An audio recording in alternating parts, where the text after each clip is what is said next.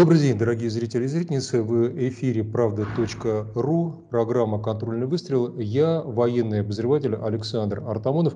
Приветствую вас. И сегодняшний свой эфир хотел посвятить, ну, такой, я бы сказал, душесчипательной теме, как вхождение Финляндии и Швеции в состав НАТО. Точнее, предполагаемое вхождение после слов двух замечательных дам, премьер-министров э, Финляндии и Швеции, госпо, э, госпожей, хотел сказать господ, но вовремя поправился, Марин и Андерсон. Ну, э, в общем и в целом, естественно, речь идет о том, что э, из-за спецоперации на Украине эти страны перестали чувствовать себя в безопасности и неким образом хотят присоединиться к Североатлантическому альянсу, альянсу и тем самым создать для себя какой-то режим спокойного существования, ибо утратили они это спокойствие после того, как Россия, о ужас, а, посмела а, покончить с э, геноцидом, а, который велось против населения Донбасса, ДНР и ЛНР в течение последних восьми лет. Ну что ж, как говорится, своя рубашка всегда ближе к телу. Смерть 13-14 тысяч э, человек на территории Донбасса никак не интересовала ни мирных финнов, ни мирных шведов.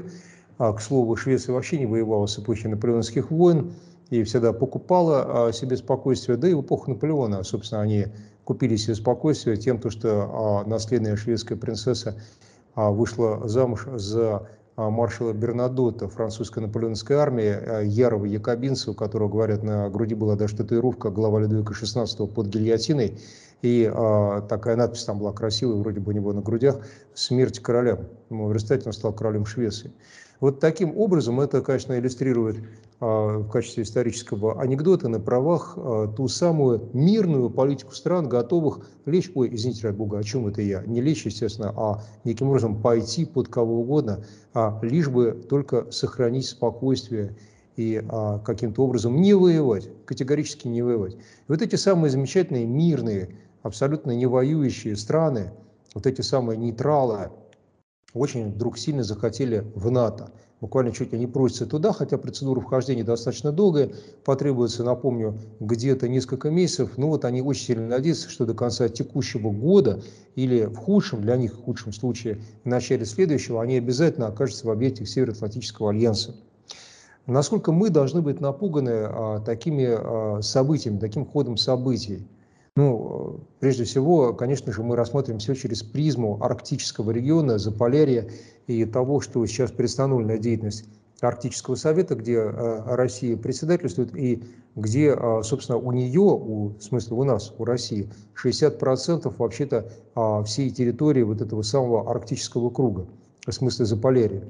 И я отмечу, хотя собирался говорить о вооруженных силах э, Швеции и Финляндии, мы поговорим об этом, но отмечу между делом, что не просто у нас 60% это территория, а у нас судоходная часть Арктики, да-да, потому что та часть, которая не наша, ну хотя бы канадский Баффинов залив не только, она же не судоходная. То есть там корабли и суда не ходят, а ходят они по Северному морскому пути, что вообще-то многим не дает спокойно спать, вдоль а, наших я бы сказал так, наши кромки, а, наших земель и внутри, естественно, наших территориальных вод. Почему многие горячие головы вообще-то хотели чуть ли у России не отобрать ее собственные территориальные воды. Потому что, дескать, Северный морской путь должен быть достоянием всего человечества. А он самый короткий транзитный путь из Варя Греки, смеюсь, естественно, из Европы в Азию и обратно. Гораздо короче Южного пути и безопаснее, чем проход судов через Малахский пролив почему англосаксы не могут спать спокойно и так вожделеют, собственно, наши арктические территории. И вот по этому поводу, на мой взгляд, опять гадит англичанка, в смысле англосаксы воду мутят, ибо вот эти мирные, замечательные и совсем не воинственные страны, а в чем-то, конечно, у меня доля иронии, не надо тут обольщаться, захотели присоединиться к э, НАТО. Итак, чем нам это угрожает? Давайте посмотрим внимательно на то, что из себя представляют вооруженные силы Швеции. Но вооруженные силы Швеции на сегодня величина столь малозначимая, что фактически незаметная, потому что составляют они 20 тысяч человек. У них нет призыва с 2010 года. А в эпоху холодной войны они действительно были силой, потому что а, приблизительно 350 тысяч человек было а, в шведских королевских вооруженных силах. Напомню еще раз, осталось 20 тысяч. И из этих 20 тысяч, естественно, большая часть приходится на сухопутные силы, это приблизительно 13 тысяч человек. А, собственно, если брать даже шведскую прессу, я не поленился, проверил, и англоязычную, потому что английский язык там едва ли не на правах чуть ли не первого языка. Ну да, есть шведский, но фактически все они поголовно англоязычные, пресса, естественно, в том числе. Так вот, они считают, что 3000 а, километров их морской границы фактически некому охранять. То есть, в принципе, на самом деле армия действительно малозначимая, и слабо вооруженные. Они предпочитают свое собственное вооружение, это а, свои собственные а, минометы 120 миллиметровые, есть у них своя собственная самоходная артиллерийская установка «Арчер», то бишь стрелец в переводе с английского языка, ну, возможно, со шведского. И, а, кроме того, используют они еще и, естественно, гранатометы. Какая армия без гранатометов? Это опять местная разработка, поделка АТ-4. Есть и противотанковые управляемые ракеты. Это РБ-55 и э, РБ-56.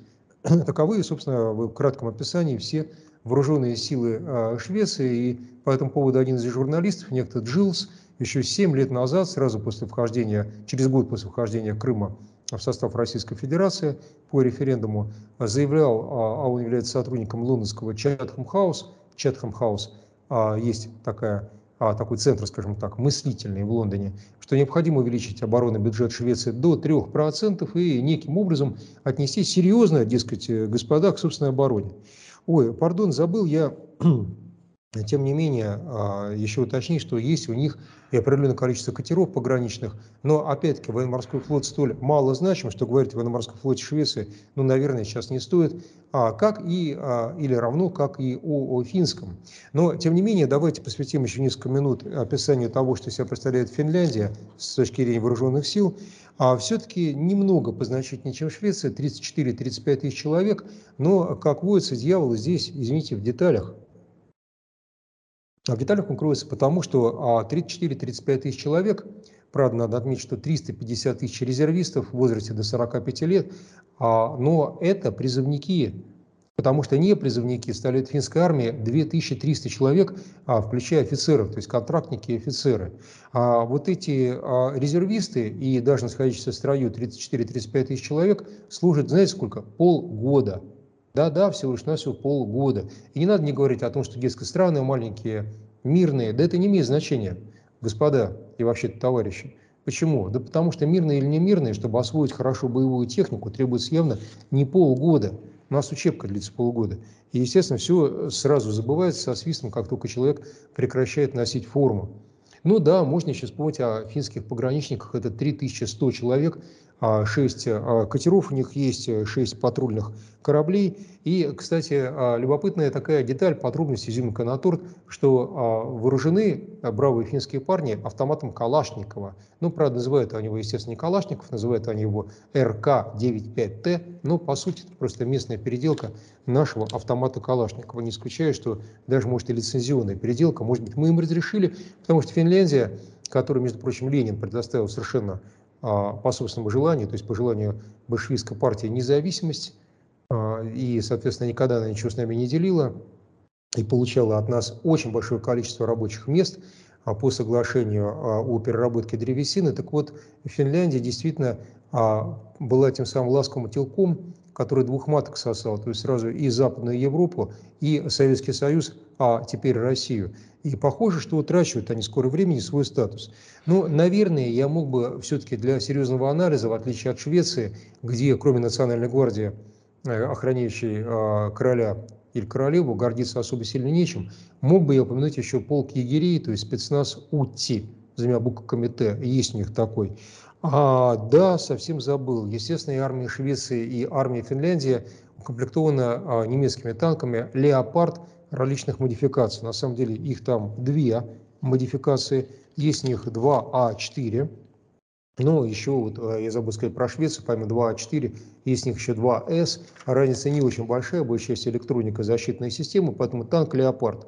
Хороший танк, ничего не скажешь. Но параллельно, ну, что можно сказать? Ну, да, класса Т-90 не выше того, отнюдь не «Армата», лет на 20-30 ниже, чем «Армата», из тяжелой старой стали, потому что самое главное, одно из самых главных достоинств арматы, да, собственно, и модернизированного Т-90 мы используем легкие стали. Отметил не я, отметили вообще-то китайцы, которые посмотрели, с какой скоростью двигается армата и а, как она а, маневрирует на поле боя.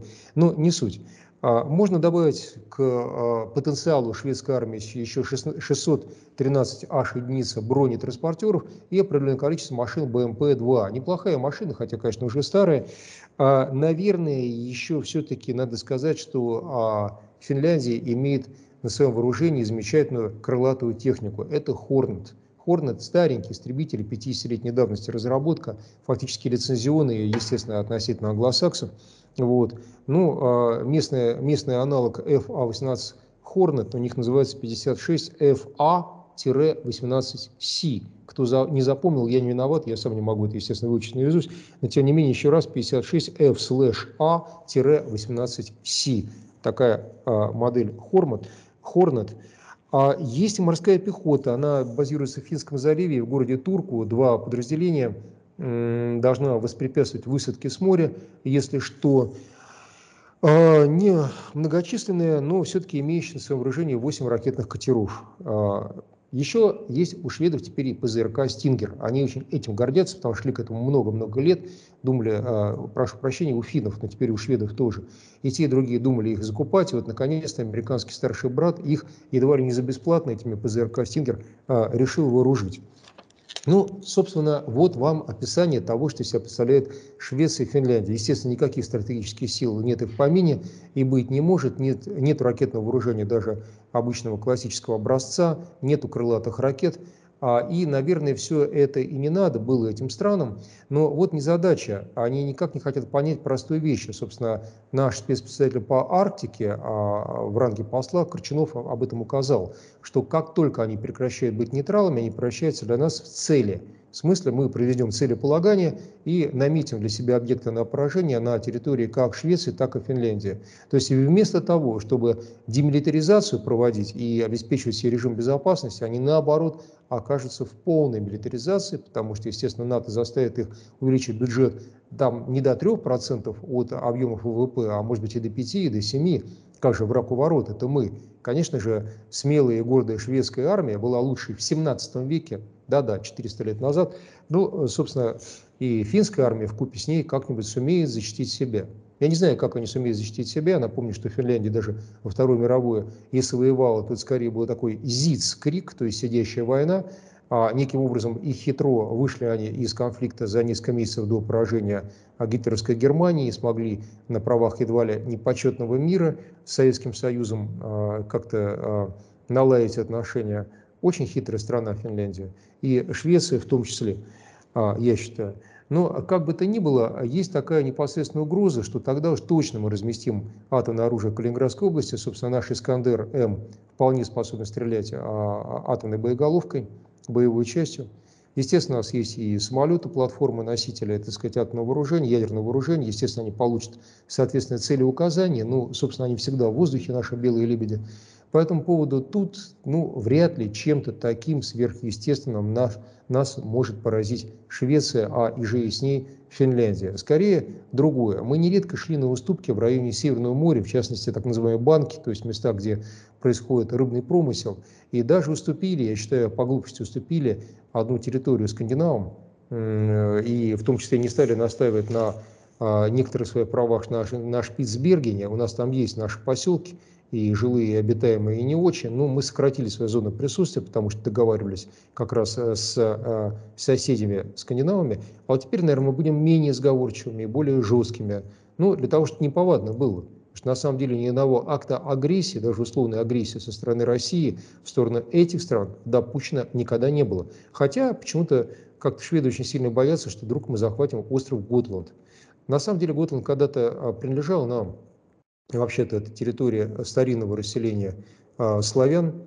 Но э, ладно, никто на Готланд не претендует, хотя мы помним, память нас долгая, кому что принадлежало на этом свете, включая Берлин, который был русским городом, э, по крайней мере славянским, и древнейшее население Германии это сорбы. Да-да, это, кстати, совершенно исторический факт, они там проживают до сегодняшнего дня. И вообще-то Берлин означает логово медведя, Бера, Берлога, Берлин. Ну да бог с ним. Сейчас мы говорим о Швеции с Финляндией. И говорим мы как раз а, по поводу того, что сами-то мы не лезем на эти страны. Хотя вообще-то все эти страны живут на наших славянских костях и на наших территориях. Но мы, в принципе, никому войны не хотим. По этому поводу тот, кто берет в руки меч, давайте вспомним а, старинную мудрость библейскую, тот, как правило, от меча и погибнет. Задумались бы и финны, и шведы, стоит ли им брать в руки меч НАТО. Ну, а я желаю всем нам с вами здоровья, мирного неба над головой. В эфире был Александр Артамонов, а, военный обозреватель, программа «Контрольный выстрел». И давайте повещаем друг другу, что мы будем смотреть и слушать правда.ру. До новых встреч. До свидания. Всего хорошего.